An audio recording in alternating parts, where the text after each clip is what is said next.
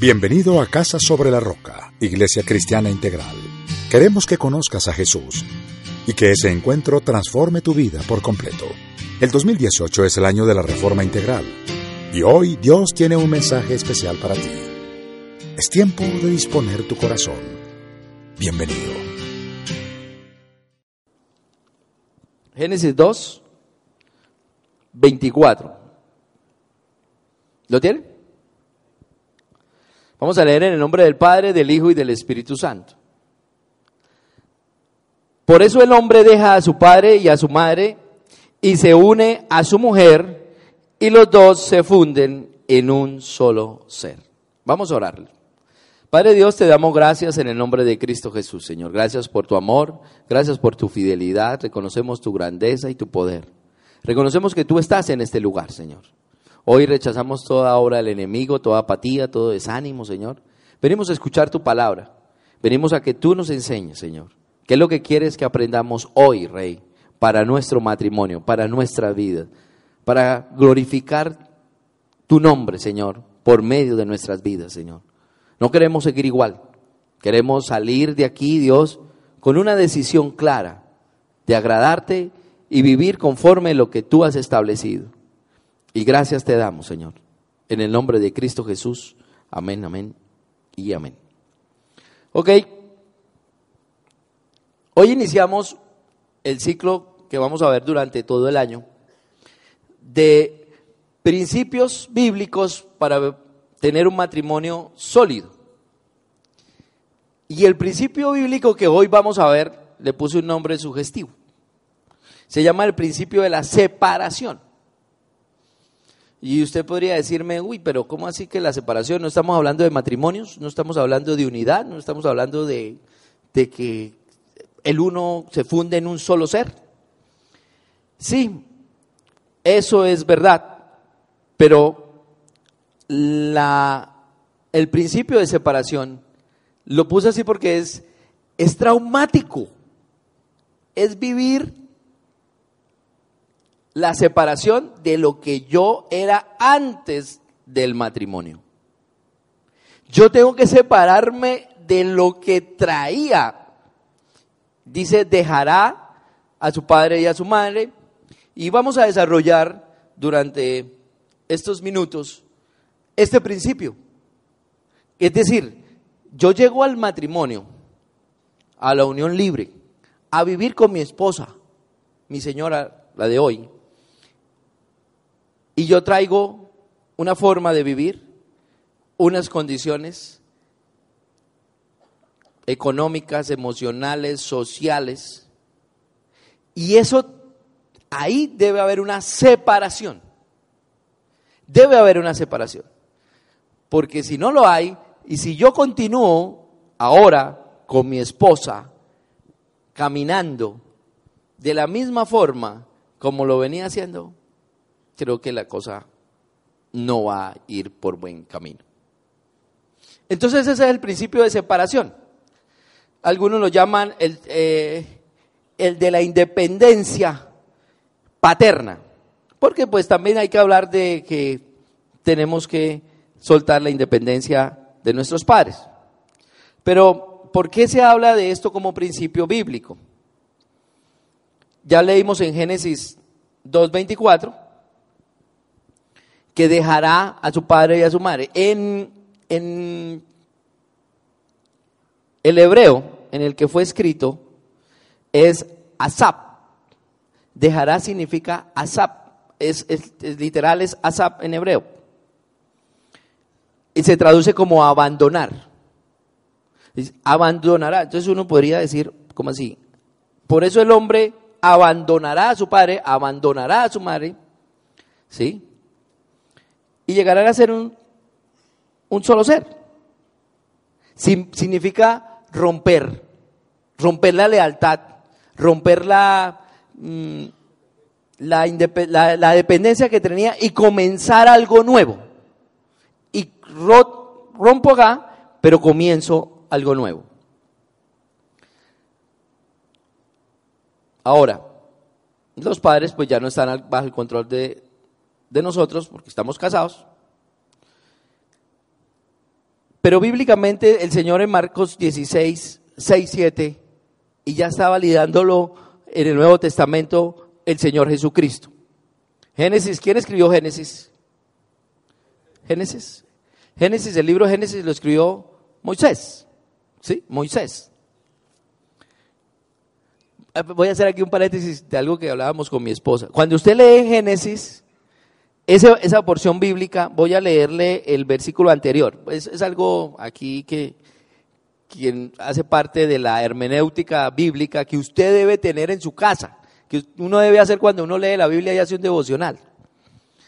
El artículo, el versículo 23 dice, el, el 22, de la costilla que le había quitado al hombre, Dios el Señor hizo una mujer y se la presentó al hombre, estoy en Génesis 23, el cual exclamó, 2.23, esta sí es hueso de mi hueso y carne de mi carne, será llamada mujer porque del hombre fue sacada. Por eso el hombre deja a su padre y a su madre y se une a su mujer y los dos se funden en un solo ser. La hermenéutica que hay que hacer ahí es como que de la costilla, el Señor, de la costilla de Adán, hizo una mujer, se la presentó a Adán, Adán dice, este hueso de mis huesos, carne de mi carne, hay dos seres humanos sobre toda la faz de la tierra y reglón seguido dice, por eso dejará a su papá y a su mamá. Si papá y mamá no tenían Adán y Eva. ¿Sí? No habían sino dos. Cuando está diciendo Moisés, le está diciendo al pueblo de Israel en el Éxodo, diciéndole, mire, cuando el Señor creó a Abraham, Abraham, perdón, a Adán y creó a la mujer y le dio este mandato, por eso es que hoy nosotros dejamos a nuestros padres y madres y nos casamos. Ese es el matrimonio. O sea, él le está dando la interpretación y lo está actualizando. Eso es. Pero mire Marcos 16, 6, 7. ¿Lo tienen? Marcos. Marcos 16, 6, 7. Pero al principio de la creación, Dios hizo, lo hizo hombre y mujer. Marcos Marcos 16. 6. Ah, sí, perdón. ¿Yo qué dije? Ah, Marcos 16, 6. Pero al principio de la creación, Dios... Espérenme entonces. Algo falló. Ah, Marcos El divorcio. Ah, sí, está hablando del divorcio. Marcos 10. Mire, llama muchísimo la atención ese título de la Biblia. Marcos 10 tiene un título. Perdón que me equivoqué de la cita bíblica. Practiquemos un poquito el perdón. Pueden empezar conmigo. Con eso van perdonando y ustedes se van perdonando mutuamente. Recuerde que en este lugar, en esta reunión, usted puede venir peleado por lo que haya sido. La idea es que salga reconciliado. ¿Sí? Marcos 10 dice el divorcio. Y el Señor Jesucristo está hablando del divorcio y dentro del divorcio pone la pauta. Y habla otra vez. Dice, oiga, eh, el 7 dice, por eso dejará el hombre a su padre y a su madre y se unirán a su esposa y los dos llegarán a ser un solo cuerpo. Esto lo hizo el Señor Jesucristo. Está validando lo que estaba en el Antiguo Testamento lo está validando en el nuevo. Cuando él está hablando, que le preguntan sobre el divorcio. Dice, espéreme, pero es que está escrito. Y eso está vigente. Eso no es que sea anticuado. Ay, no es que ahora todo es moderno. No, eso es vigente. Efesios 5:31.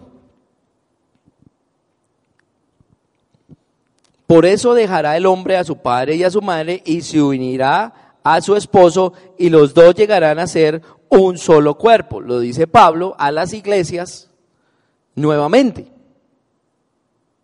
Cuando uno viene a la Biblia y encuentra que en varias partes, no solo una vez, dos, tres, cuatro, cinco veces, está repitiendo lo mismo, casi con las mismas palabras, algo hay que estar, en algo se está haciendo énfasis y hay que ponerle mucho cuidado. Porque tal vez esto lo pasamos así, dejará, pasará y se unirá y llegará a ser un solo ser. Y eso es lo que repetimos y en las bodas, cuando se hacen las ceremonias de matrimonio, vuelve y se repite. Y dice, bueno, ¿y esto cómo lo llevo a la casa? ¿De qué se trata esto en la casa? Con mi situación, con mi relación con mi esposa, con mi esposo, con el esposo. ¿Cómo llevo este versículo a la casa? ¿Cómo lo pongo en práctica?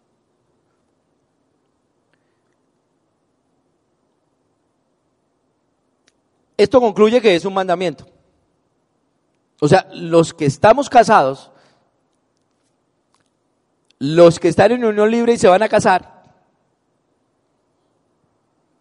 como uno o dos, aprovecho, vamos a hacer, vamos a hacer, vamos a hacer con el favor del Señor una, ¿cómo se llama? Ceremonia colectiva, como para septiembre los de Unión Libre, vengan que nos vamos todos y vamos, fiesta en el Unión o en el Campestre.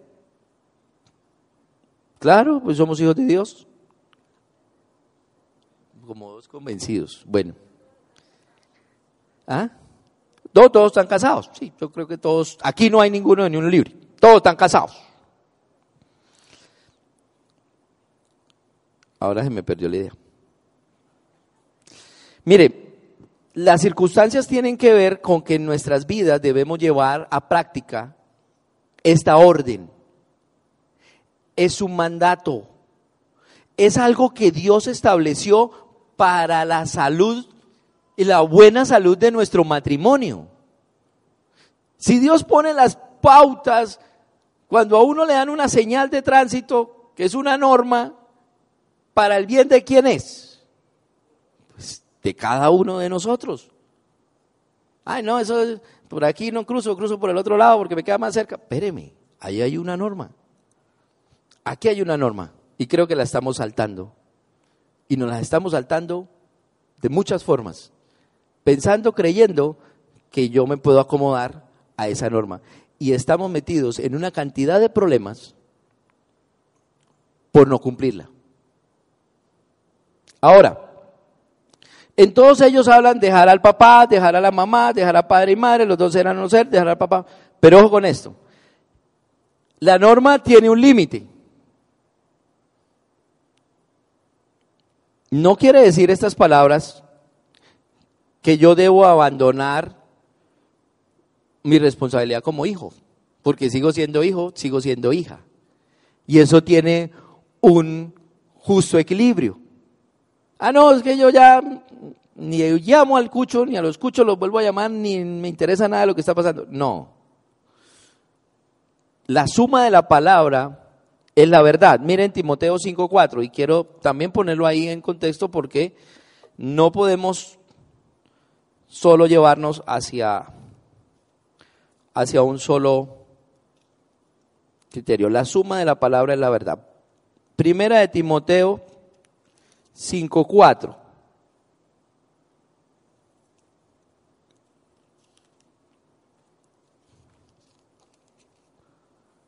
¿Lo tienen? Pero si una viuda tiene hijos o nietos,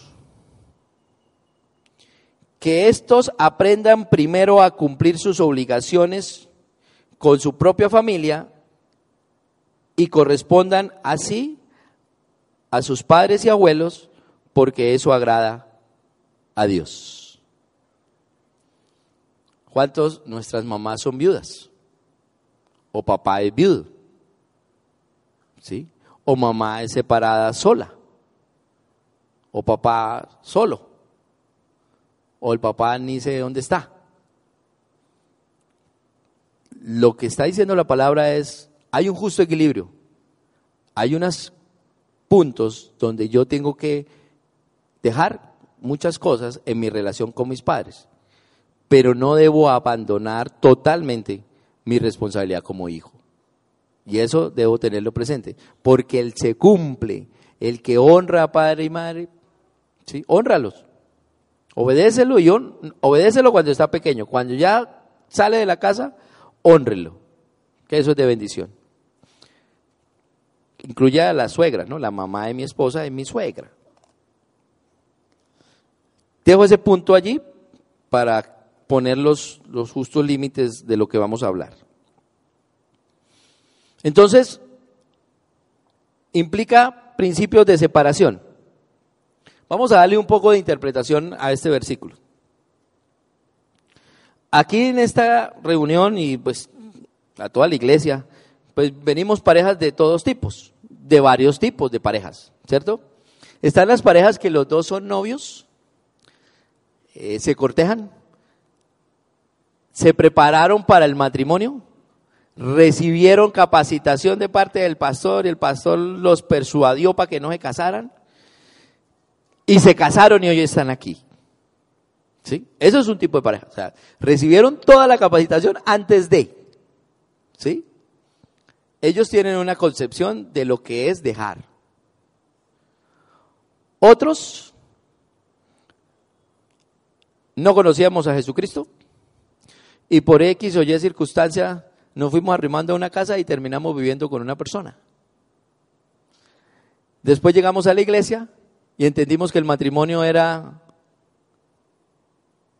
seguir la obediencia a lo que Dios ha establecido para nuestras vidas y nos casamos por obediencia.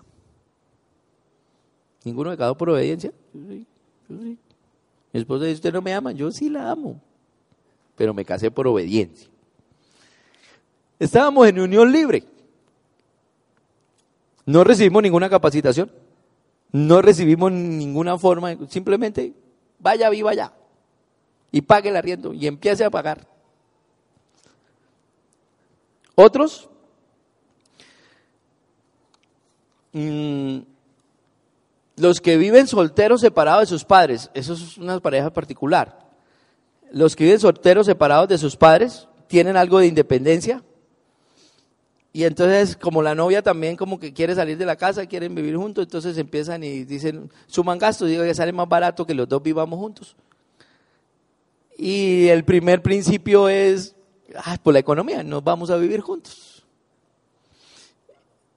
Y entonces dice, mm, nos salió más barato. Porque usted pagando un arriendo allá y usted una pieza acá y yo solo y me voy en moto a hacerle la visita y me mojo. Entonces eso mejor. Y esas son las decisiones y por eso terminan viviendo juntos. Ella queda embarazada y de ahí empiezan una relación. ¿Mm? Otros, los que ya han tenido un matrimonio y se han divorciado. Y ahora o ella o él o los dos han tenido un matrimonio y se han divorciado y ahora tienen una nueva relación y surge un nuevo matrimonio, ¿sí? Con una nueva persona. Y es estas personas que han sido divorciadas o que han tenido relaciones pasadas y ahora forman una nueva familia, tienen otro concepto de lo que tienen que dejar. Cada uno en nuestra circunstancia de lo que hemos vivido, tenemos una concepción de lo que tenemos que dejar. El que está recién casado va a dejar la casa de los papás. Pero el que ya viene de un matrimonio y viene a otro, no, yo no tengo problema con mis papás. Pero va a tener que dejar cosas. Va a tener para poder formar esa nueva unión. Cualquiera que sea la condición en la que se originó el matrimonio, la idea es poner en práctica y cumplir el matrimonio, que el, el mandato que nos ha dado Dios, de dejar. Dejar. El principio de separación. Separarme de la vida anterior. Separarme de la vida anterior. Porque a partir de ahora hay una nueva vida en el matrimonio. Según esto, ¿Qué debemos, qué significa ese dejar? Voy a hablar primero de la casa paterna. Independencia de la autoridad paterna y materna. Y aquí va para todos, porque aún los que están recién casados o los que llevan dos o tres matrimonios y están, o un matrimonio y están con una nueva relación, que se divorciaron, muchos de ellos todavía siguen la autoridad de papá o de mamá. Fueron criados así. Y entonces aún en el nuevo matrimonio, la mamá le da órdenes al hijo, aunque ella no viva con ellos. Pero ella es la que le da los órdenes. ¿A él o a ella? Cuando toma uno la pareja, la autoridad del papá o de la mamá, hasta ahí llegó. No hay más autoridad. No debo obedecerle. No es lo que dice la palabra. Y dejará implica un rompimiento de esa autoridad. Oye, no le tengo que hacer caso a mi papá. No, ya, pare de sufrir. Pare de sufrir. Ya no que mi mamá lo manda que no, no. Ellos van a intentar seguir dándole órdenes, pero hay que poner las condiciones. Papá y mamá no dan más órdenes en esta casa. Las doy yo. Significa que los padres cambian su posición del rol. Antes de casarnos, ya hablo de los solteros antes, cuando estamos casados, antes de casarnos, cuando estamos solteros, si miramos la prioridad, primero es Dios, segundo mi casa, pero en mi casa están mis papás. Siendo soltero, para todos los solteros, los que están en NJ más 25, su segunda prioridad es su papá, no su novia, y eso le predican así. Pero cuando se casan, ya no son los papás la prioridad. Ya pasa, los papás pasan a un tercer o cuarto puesto y esa prioridad pasa a ser a mi esposa o a mi esposo. Al esposo o a la esposa. Cambió el rol. Al cambiar el rol, cambia la prioridad. Mire, cantidad, cantidad de parejas con problemas los domingos, porque es que todos los domingos hay que ir a ver a la, a la mamá de ella, porque ella si no se enferma y si no la ve y si no la dice. ¿Mm? Y la pelea a las 3 de la tarde es para dónde vamos. ¿Otra vez pone su mamá? ¿Otra vez pone su mamá?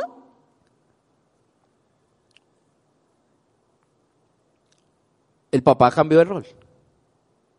Venga, y yo entiendo, mi hija tiene 19 años. Estamos orando por, por el esposo de ella, ¿no? Oiga, eh, a los, ¿sabe cómo le van a llamar? Y quiero que le llamen a los esposos de aquí de Casa sobre la Roca. Ayer me lo dijeron.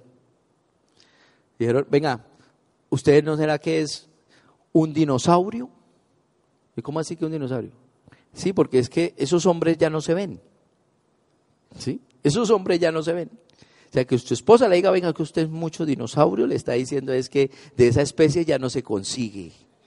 somos únicos, ya es para museo, para museo. Oiga, hombres juiciosos, eso es para museo. Los dinosaurios. Vamos a poner el ministerio de los dinos. ¿Ah?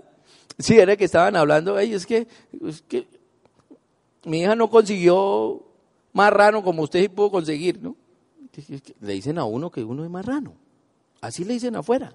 A los, a los, a los esposos que proveen, que aman, que levantan la casa. Le dicen que usted consiguió un marrano.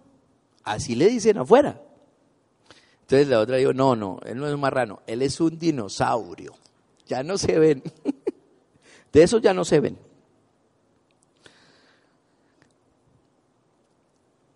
Entonces, ya no serán los padres las personas más importantes de su vida. Ahora es su esposo. Ahora es su esposa. ¿Y cómo hago? ¿Cómo rompo ese vínculo tan fuerte? Y uno, hablaba de mi hija, pues aquí de pronto ya algunos de ustedes, sus hijos se casaron. Pero olvídese, uno se ve tentado como papá de saber qué, estará, qué le estará pasando a la bebé, a la niña de la casa. uno se verá tentado a influir sobre cosas que le puedan pasar.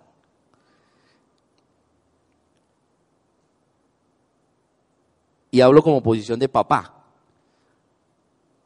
Mm, en mi caso, en mi posición de hijo, pues la verdad no, no fue tan complicado con mis papás dejarlos porque pues eh, nuestra relación era muy bien, pero ellos eran muy sueltos.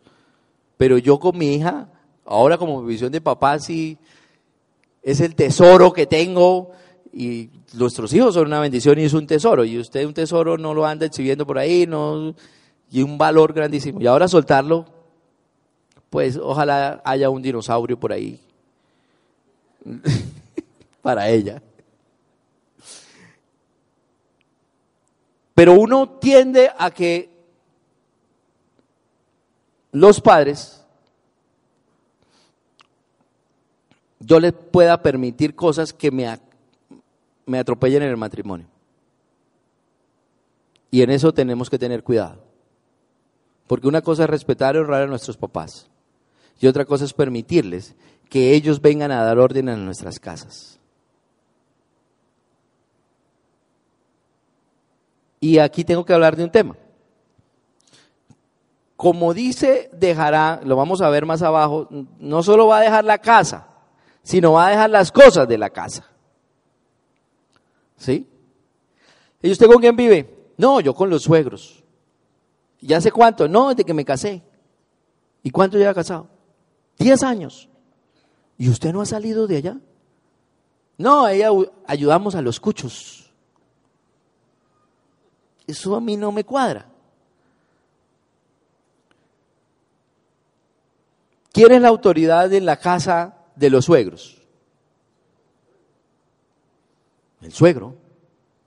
Aún los cuñados tienen más derecho sobre uno de las cosas que hay en la casa. Usted va a abrir la nevera y diga el cuñado, no se coma la mandarina que es mía. ¿Ah? Cuidado con la patilla que yo la traje. Uy, no. ¿Ah? ¿Cómo se sentiría? No.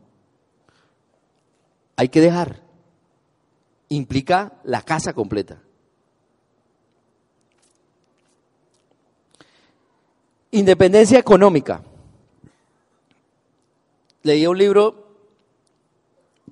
que decía que la señora murió, una, una historia, la señora murió, quedó viuda, el papá, el señor, el esposo le dejó unas propiedades, hizo con los cuatro hijos, a cada uno fue y le compró una casa con las propiedades, ella repartió la herencia de una vez, pero ella tomaba decisiones en la casa de cada uno de ellos qué cortinas va a poner, qué muebles va a poner, que usted a qué horas va, que es que usted le pone acá, que me hace el favor y me pinta esta pared, que...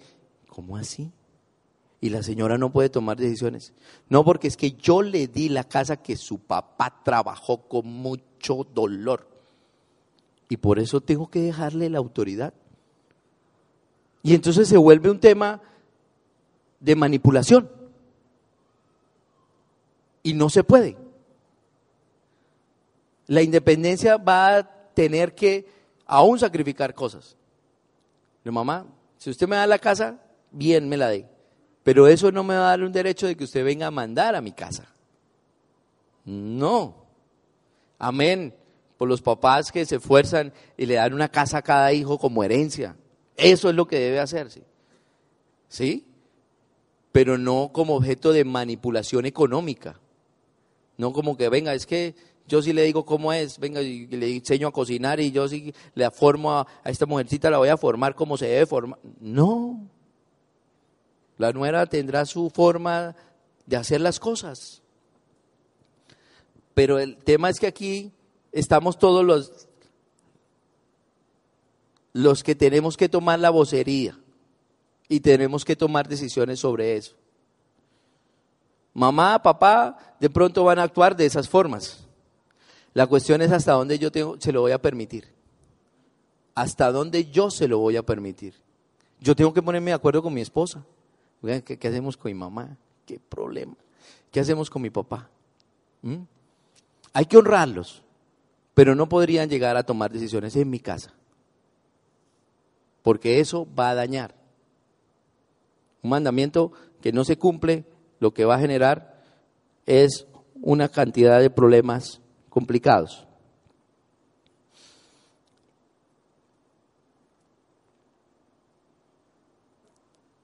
Conflictos entre las nueras y las suegras que ponen a los esposos entre la espada y la pared. Es que ella me dijo, y usted no me defiende, le dice la mamá al hijo. Y usted no me defiende. Dios. El problema no fue ahí, el problema fue atrás. Ese hijo dejó que su mamá entrara a la casa a invadir un espacio.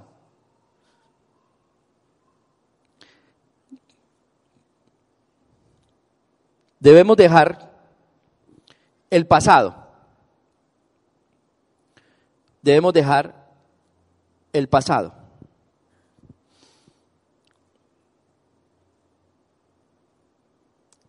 ¿Qué sucede? A veces los papás o, los, o la mamá o el papá, cualquiera de los dos, digamos que no tiene esa influencia tan directa en nuestras casas. Pero yo sí aprendí lo que mi papá me enseñó. Yo sí aprendí lo que mi mamá me enseñó. Y esas enseñanzas y esas actitudes y esos comportamientos vengo y los traigo a mi nueva relación con mi pareja. Es que mi mamá, me, mi papá me dijo que yo no tenía que ser boba, que yo no me tenía que dejar, que aquí. Y con ese pensamiento llega el matrimonio y eso se arma una bomba de tiempo. Hay que dejar hábitos, costumbres, formas como fuimos criados que van a dañar nuestros matrimonios. Hay que entender nuestras raíces. En Colombia, nosotros somos un pueblo donde Pocas familias llevan segunda, tercera y cuarta generación de cristianos. Son contados con los dedos de las manos en Colombia los que llevan que, que, el, que, la tatarabuela o el tatarabuelo era cristiano y el bisabuelo cristiano y el abuelo cristiano y los papás cristianos y los hijos cristianos. Aquí en Colombia no, en Estados Unidos sí. Son generaciones tradicionalmente evangélicas cristianas. Nosotros, tal vez aquí todos, en un 80, 90%, somos la primera generación en nuestra casa que somos cristianos. Y entonces venimos con unos pensamientos de nuestros papás, paganos, ¿o no? ¿Mm? Muy pocos, contados con los dedos de la mano. Y traemos esos comportamientos que aprendimos en casa paganos y apartados de Dios y creemos y hacerlo y queremos hacerlo valer ahora en nuestra vida como pareja. Y eso no va a poder, no cuadra, porque no es lo que dice la Biblia.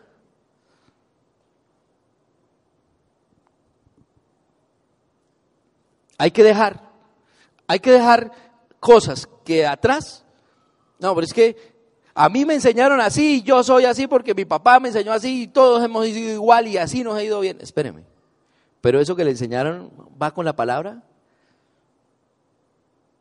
Porque esa generación tras generación, hoy en Cristo Jesús, pues somos hechos nuevos. Y hay que dejar el pasado. Y aquí me voy a parar un poquito porque el pasado si yo no lo sé manejar, va a tener unas circunstancias muy, muy, muy difíciles de trato en la convivencia y en la armonía en la casa. Casos triviales. Niñas, niñas abusadas a los 18, a los 20 años, que se casan el abuso sexual es, marca una cosa tremenda a la mujer y al hombre. Y se casa y en el matrimonio va, va, a tener problemas en su relación íntima, en su relación sexual. Porque no ha sanado eso, diga atrás. Y eso le va a cobrar vigencia ahora. Hombres, mujeres que han pecado, todos hemos pecado, pero que cargan todavía con la culpa. Y esa culpa va a hacer que su armonía en su casa se dañe por X o Y circunstancias. El Señor Jesucristo ya pagó por todos sus pecados, los míos y los de todo el mundo.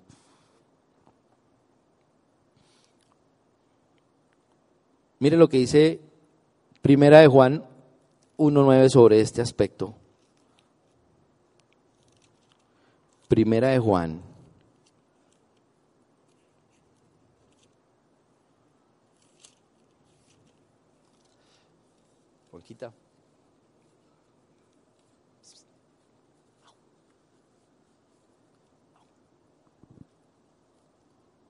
Primera de Juan. ¿Qué le dije? 1.9.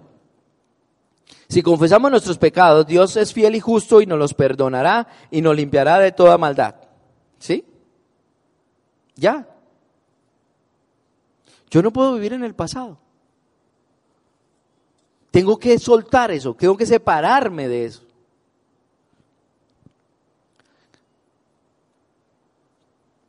Conductas inadecuadas del pasado no pueden ser filtradas ahora en el matrimonio, porque el matrimonio dice que mantengan el matrimonio, el hecho de su matrimonio sin mancilla, puro. Entonces mis comportamientos pecaminosos antes no pueden filtrar ahora mi matrimonio. Ah, no. Es que yo si no me acuesto antes de la una de la mañana no soy capaz. Venga, usted ahora tiene que acostarse al mismo tiempo. Me llama la atención mucho, muchísimo, muchísimo. La mayoría de parejas no se acuestan ambos al mismo tiempo. Se acuesta uno y después otro. Y entonces uno más cansado que otro o más y el uno más madrugador que otro y van así todo el día y no se ven cantidad de parejas. Hay hábitos que debemos dejar. Yo tenía uno. Yo no me podía dormir sin el televisor. El televisor prendido. Es más, era las 3 de la mañana y me lo apagaban y yo quedaba como un bombillo.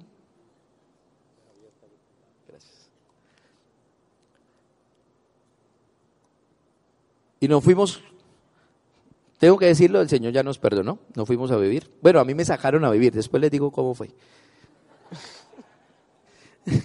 no lo a a mí me sacaron a vivir.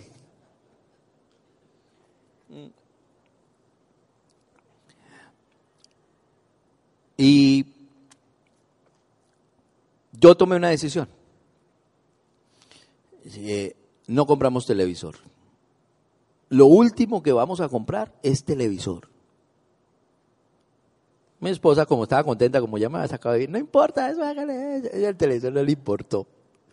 Pero yo sí sabía qué significaba porque es que a mí el televisor era 24 horas prendido. Yo llegaba a las 9 de la noche a la casa o a las 10 en mi casa de mis papás, prendía el televisor en mi habitación, hacía lo que tenía que hacer, me acostaba a dormir y me levantaba a las 7, 8 de la mañana, a las 6 y el televisor tenía que estar prendido. Yo no era capaz de dormir sin el televisor. Y ahora me voy a vivir, obedientemente me sacaron y allí tomo una decisión, mire, no, no compremos televisor. ¿Y ella por qué? No, no, no compremos televisor. Yo no era cristiano, no era cristiano, pero sabía que había cosas que ahí eso no estaba muy bien. Y para mí era una experiencia nueva poder dormir sin televisor. Bueno, ahora tenía mujer al lado, pues. Bueno, La cuestión es cuántos hábitos tenemos del pasado que somos egoístas y no queremos soltar, pero que hoy nuestra esposa o el esposo o la esposa nos ha hecho reclamos durante todo el tiempo.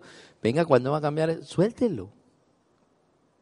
Hábitos pecaminosos que traíamos no pueden filtrarse y pasar en nuestro matrimonio, tienen que cambiarse.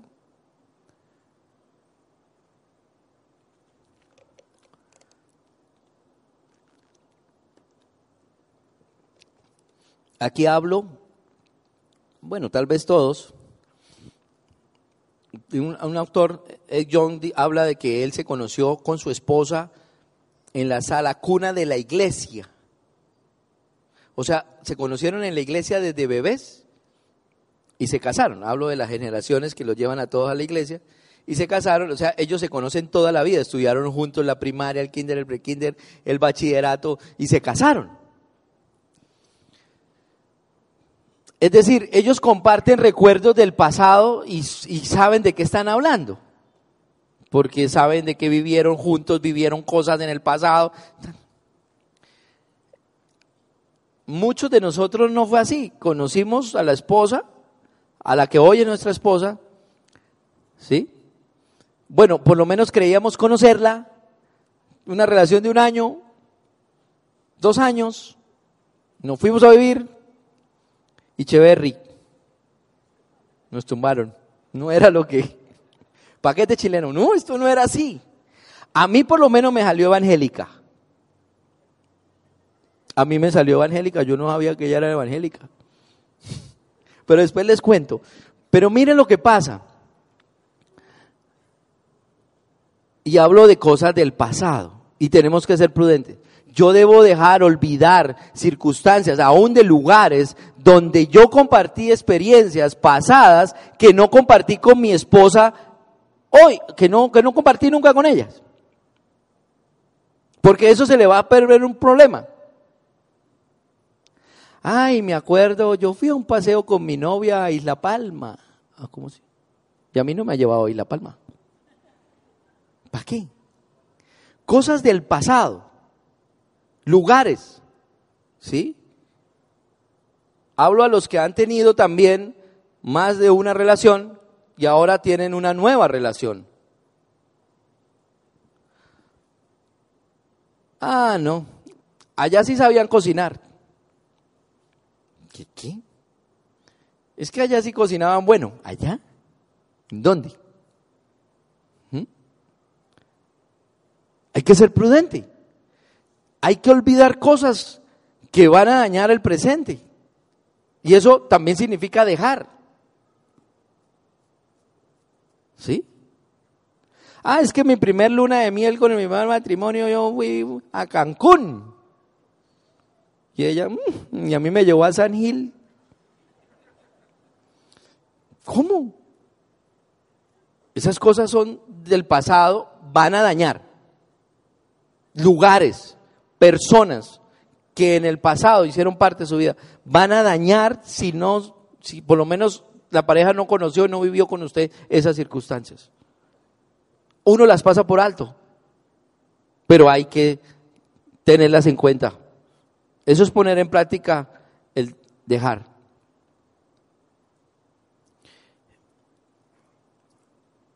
¿Qué necesitamos? Vamos a implementar este principio. Primero, nuestros matrimonios necesitan un gobierno particular, individual, gobernarse a sí mismo. Nuestro matrimonio necesita un gobierno a sí mismo.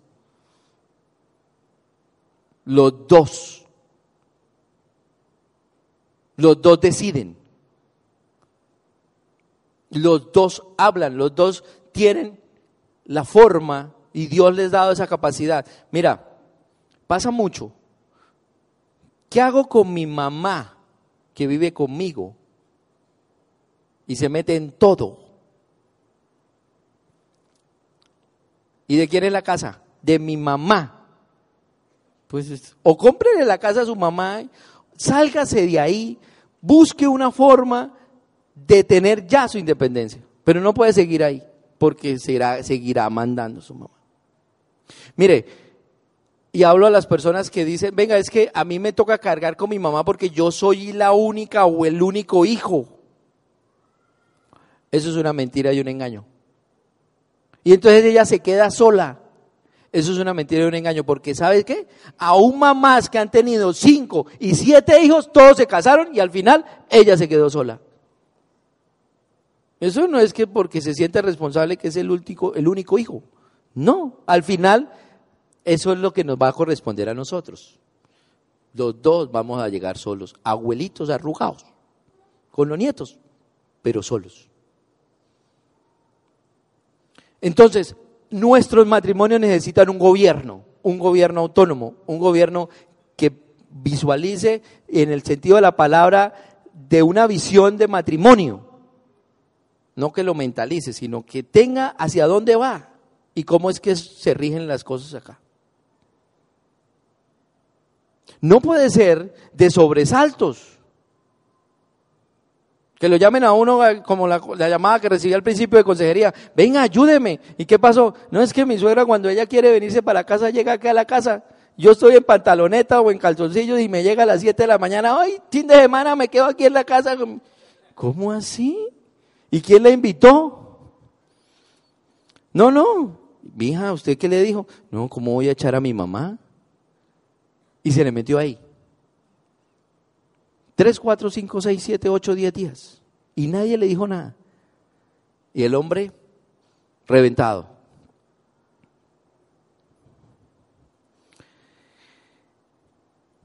El matrimonio requiere un espacio físico íntimo. Necesitamos una casa, un buen espacio, la mejor habitación, cama king, ¿Ya le pidieron camaquín? Le van a pedir. Porque no caben.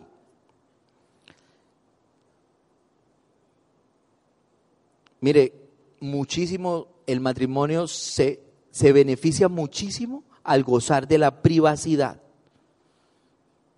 A mí ya llama la atención que los teléfonos, el celular, la tecnología, todo metido en la, en la habitación, No, no debe ser así. ¿Sí? Ahora, yo he tenido que vivir en la casa de mi suegra. Ocho días. Compramos un apartamento, tuvimos que movernos y fue algo temporal y puntual. ¿Sí? Mi suegra ha tenido que vivir con nosotros dos, tres días por algo temporal y puntual. Pero lo saben. Claro, lo apoyamos. Papá vivió con nosotros los últimos días de su vida después de su cáncer terminal, como tres, cuatro meses tal vez. Vivió en casa, lo atendimos, lo cuidamos, fue un espacio muy especial que el Señor nos permitió vivir con Él. Pero es algo puntual y temporal. No puede ser permanente. No puede ser permanente. Ahora, si estás así en esa condición y estás diciendo, no, yo no puedo, no, es que a mí me toca, lo que estás diciendo es que este mandamiento usted no lo va a aplicar y se está justificando para aplicar este mandamiento. No sé cómo va a ser delante. El Señor le dice, venga, pero es que yo le puse la pauta para que le fuera bien en su matrimonio. Y usted le buscó la excusa, mi mamá pobrecita, mi mamá pobrecito, o yo no podía, o ella no podía. Siempre hay una excusa. La verdad es decisión.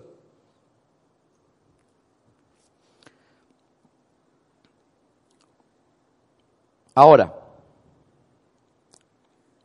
yo quiero que mm, me ayuden, vamos a, a, pasarle un papelito. Tengo unas tres preguntas para ustedes. Las van a resolver individualmente cada uno. Los coordinadores están por allí, me van a ayudar y nos van a entregar un papelito. Ese papelito trae tres preguntas que quiero que ustedes las resuelvan junto con su esposo. Primero, cada uno solo. Es decir, el esposo se sienta, todo me siento y respondo. La esposa se sienta, ella se sienta y responde. Después van a hablar de eso. Aprovechen. Por ahí hay lapiceros, de pronto, si no tienen alguno, ¿sí? Que le puedan prestar con carácter devolutivo.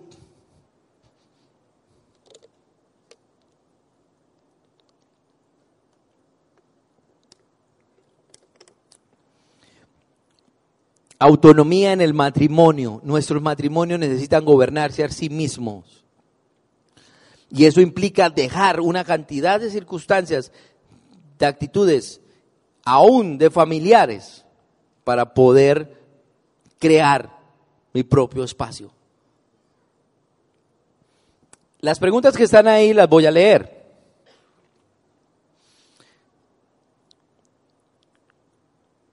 ¿De quién dependía antes del matrimonio? Usted puede tener variedad de preguntas, en, variedad respuestas en esa pregunta.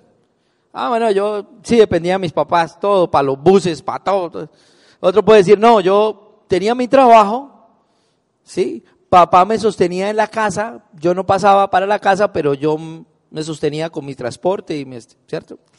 Eh, no, yo alquilé un apartamento y yo vivía solo en mi apartamento. Yo tenía mi propia autonomía, ¿sí? Papá me dejaba una pensión y yo todos los meses tenía todo el dinero y yo lo disponía. ¿De qué forma? ¿De quién dependía antes del matrimonio? Los que no se han casado, ¿de quién dependía antes de irse a vivir?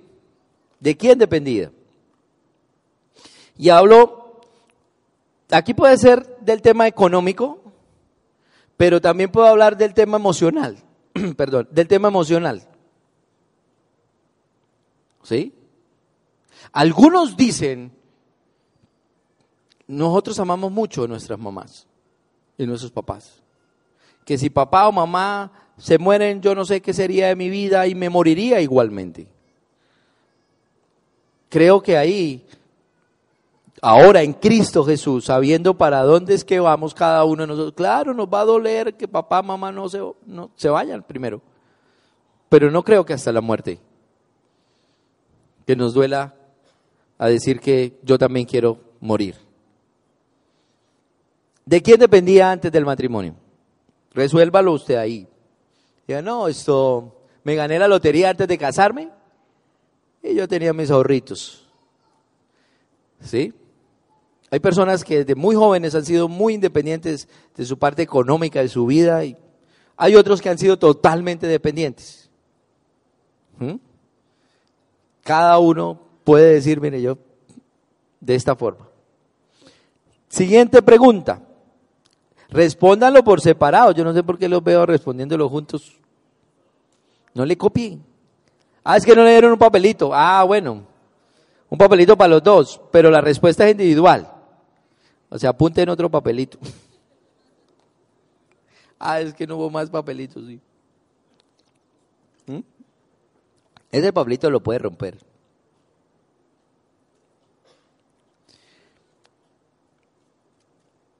¿De qué manera ha afectado su matrimonio esas relaciones previas?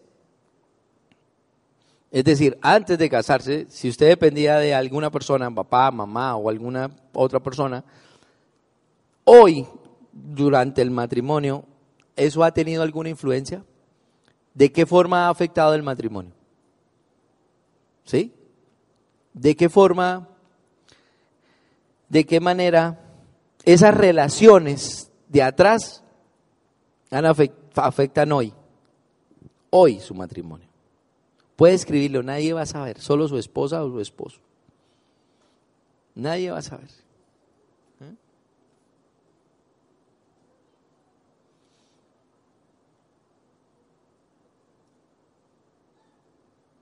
Porque vaya problema que le llegue un WhatsApp de la exnovia.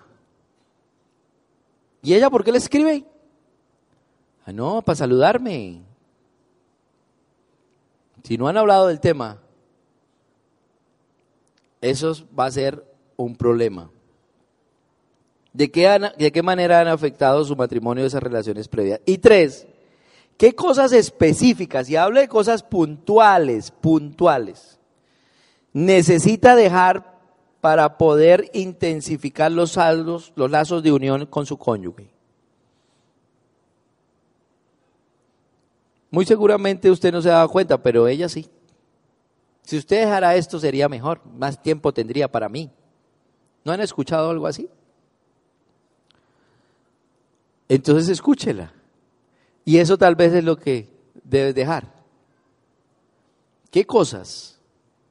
¿Qué cosas tienes que dejar hoy? Que necesita, es una necesidad dejarlas hoy para poder unirse, intensificar ese lazo con tu esposo, con tu esposa. hay que dejar. Es un mandamiento. Hay que dejar. Por eso dejaré al papá, por eso dejaré a la mamá, dejaré la casa, dejaré. ¿Mm? Hay, hay, una, hay, una, hay un Nino Bravo el que canta Dejaré mi casa por ti, algo así. Ah, la tierra, él va a dejar la tierra por ti. ¿Sí? ¿Cuál? bueno, ¿lo tienen?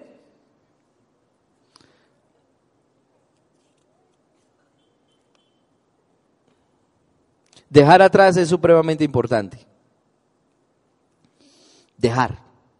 El principio bíblico de hoy es separación de la vida anterior, dejar la vida anterior, dejar las relaciones anteriores que me van a dañar para poder construir mi nueva relación con mi esposo, con mi esposa. Hay que hacerlo. Por mucho tiempo que lleven en su relación de casados, o por muy poco, o por los que ya casi se van a casar. Porque aquí también hay prometidos que traen su, ay, a mí me dieron. No pido que levanten la mano a quien no le han dado, porque créame, aquí muchos se han casado y no le han dado, ¿cómo se llama esto? La del compromiso. Se lo van a pedir toda la vida. Se lo digo con conocimiento de causa.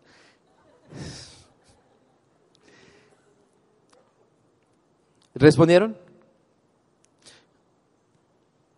Para complementar,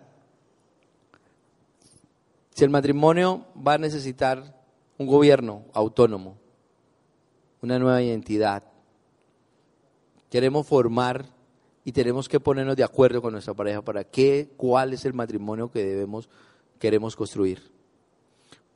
Hay un punto que mm, me trae a memoria y se me había pasado es pilas con pedir consejos a los papás y de la forma como ellos atienden los consejos, como nosotros atendemos los consejos de ellos. Conozco matrimonios que se han deshecho porque él va donde el papá y le pregunta a papá, mire, no, déjela. Eso, mijo, usted con lo buen mozo y buen partido que es, yo lo respaldo, déjela. Esos son los consejos de los papás. No todos, pero sí conozco que algunos consejos no vienen propiamente de Dios. Si quiere un consejo, busque un consejero bíblico, busque la Biblia, busque un consejo que vaya acorde a la palabra. Como un muchacho que me encontré, casado, y venga, y su mejor amigo, a mi mejor amigo soltero, y a él le cuento todas mis penas y él es mi consejero. Un soltero que le puede aportar a un casado. No sé cómo sería. Pilas con los consejos. Génesis 24, 2, 24, 25 dice, por lo tanto el hombre dejará a su padre y a su madre y se unirá a su mujer y serán una sola carne. Con ese papelito que tú has escrito ahí, vamos a orar. Vamos a llevar ese papelito o eso que tú tienes en tu corazón, que sabes qué es lo que tienes que dejar. Sabes lo que tienes que dejar atrás. O sea, esto no puede seguir igual. Es un mandamiento que Dios ha dado. Y hace rato le estás buscando la forma de cómo no cumplirlo, excusándose, mirando, y no puede seguir así. Señor, tú estás en este lugar. Reconocemos tu presencia real y espiritual, Señor. Reconocemos que tú eres Dios y que apartado de ti nada podemos hacer, Señor. Dios, gracias por darnos el entendimiento y la comprensión de lo que es un matrimonio, Dios. Gracias por permitirnos vivirlo, Dios aunque confesamos delante de tu presencia, que no siempre lo hemos hecho conforme a tu palabra. Hoy te pedimos perdón en el nombre de Cristo Jesús. Hoy hemos escrito, Señor, algunas cosas que debemos dejar. Y en nuestro corazón También sabemos, Señor, que debemos dejar muchas cosas. Tal vez no las escribimos todas, pero que de corazón queremos confesarte que queremos dejarlas, que hoy tomamos la decisión de que lo que nos daña, de lo que nos estorba en nuestro matrimonio, lo queremos dejar. Danos la suficiente fe, Dios, aumenta nuestra fe, porque si aún dependemos económicamente de nuestros padres o dependencias emocionales con ellos, Señor, danos la fe de que tú nos sostendrás, de que tú no nos dejarás solos, Señor. Hoy soltamos lo que no nos deja avanzar y te pedimos que nos sostengas, que nos ayudes, que nos des esa gracia que necesitamos en el momento que más necesitamos, Señor. Bendice nuestras vidas, bendice nuestros matrimonios, bendícelos en el nombre de Cristo Jesús. No queremos salir de este lugar igual, Señor. Muéstranos, Espíritu de Dios, muéstranos qué quieres que cambiemos, Señor. ¿Qué quiere que dejemos, Dios? ¿En qué aspectos hemos sido negligentes, Dios? Muéstranos, revélanos en el nombre de Cristo Jesús, porque a partir de hoy queremos y delante de tu presencia ponemos, Señor, nuestro matrimonio y queremos un gobierno independiente, un gobierno autónomo de nuestro matrimonio, Dios. En el nombre de Cristo Jesús, ayúdanos, Dios. Y estamos dispuestos, estamos dispuestos, Señor, a lo que tú muestres hoy y en el transcurso de estos días, Señor, a lo que tú muestres, Padre, lo haremos y lo dejaremos en tu nombre, Señor, para la gloria y la honra tuya. Y los demás verán de que hemos sido capaces, pero porque tú nos has ayudado y sostenido, Dios. Gracias te damos. Quédate con nosotros en el nombre de Cristo Jesús. Amén, amén y amén. Sabemos que Dios llegó a tu corazón con una palabra especial. Repite en voz alta, después de mí, esta sencilla oración. Amado Jesús, te doy gracias. Reconozco que soy pecador pero también reconozco que tú, Jesús, eres Dios, que te hiciste hombre, moriste y resucitaste. Te abro la puerta de mi corazón. Haz de mí la persona que tú quieres que yo sea. Te recibo ahora mismo como mi Señor y mi Salvador. En Cristo Jesús. Amén. Si acabas de hacer esta oración, la palabra de Dios dice que naciste de nuevo, que eres una nueva persona te invitamos a dar el siguiente paso en tu proceso. Somos una iglesia de amor y queremos acompañarte y ayudarte en esta nueva vida. Ingresa a www.casarroca.org. Conéctate, crece, sirve. Seguimos en contacto.